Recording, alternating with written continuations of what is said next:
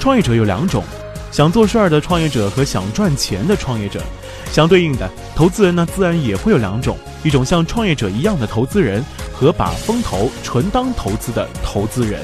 因此，我们在期待天使投资人真的如天使般善心，愿意长期辅助创业企业的时候，我们也要明确的认识到，有些投资人是单纯追求财务上的收益最大化的，残酷但合理。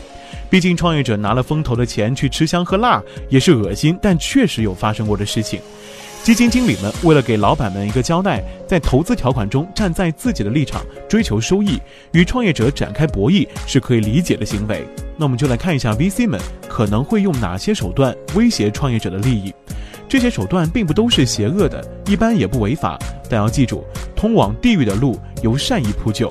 一些条款因为细节上的问题会造成不愉快，可能与创业者的利益相悖。在遇到这些条款的时候呢，如果创业者的议价能力足够强。要果断地做出调整或直接拒绝，保障自己、企业合伙人及其他员工的利益。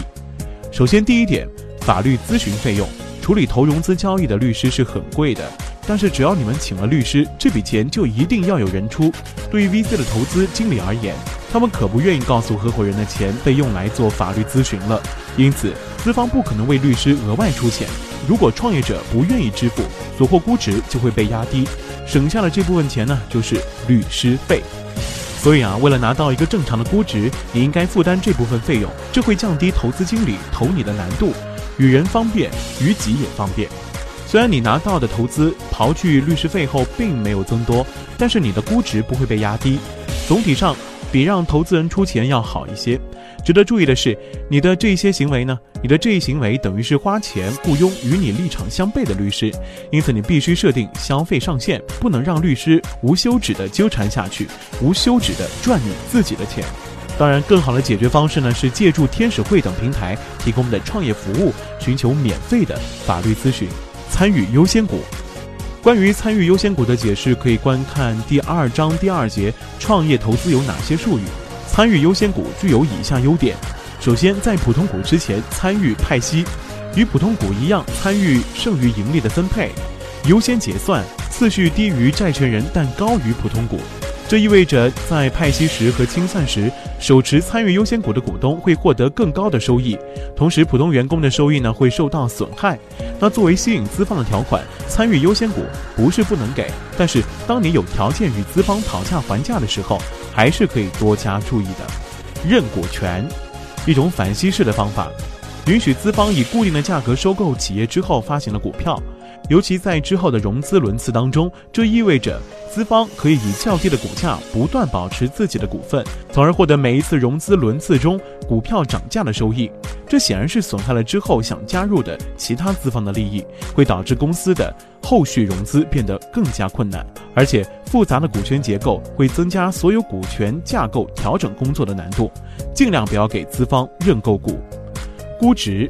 也许你会认为低估值对你有害，但我在这儿想要说的是呢，高估值的问题，估值虚高会带来两种危害。第一，你会沉浸在被别人抬得虚高的身价里，或者干脆拿到了远超预算的投资，股票涨价，账面充盈，这一切令你和其他员工丧失了危机意识，最后你的企业烂掉，你会发现当初的高估值完全没有意义，你手里的股票无法兑到那么多现金。第二，你的估值实在夸张。导致后续轮次的融资难以进行。假如你在天使轮拿到了一亿元的估值，到了 A 轮，还有哪个资方能够继续抬高估值投资你呢？所得超过所需及贪婪，定好预算再融资，不要让资方的欲望牵动你自己的欲望，保持理性。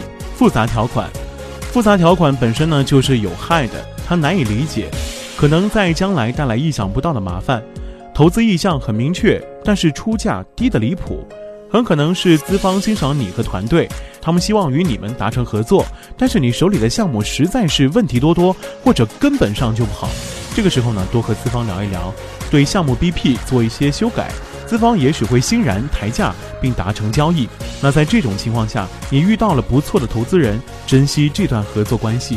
当然，签订最简单的协议是理想情况，现实中并不能够如愿，因此没有标准协议，也没有通行的判断依据，一切要靠创业者自己取舍。不要吝啬那点法律咨询费用，你有必要找一个律师，避免将来更大的损失。即使你依靠天使会等平台提供的法律服务，最后拍板做决定的仍然是你自己。试着做一个对合伙人及员工负责的 CEO。祝您好运。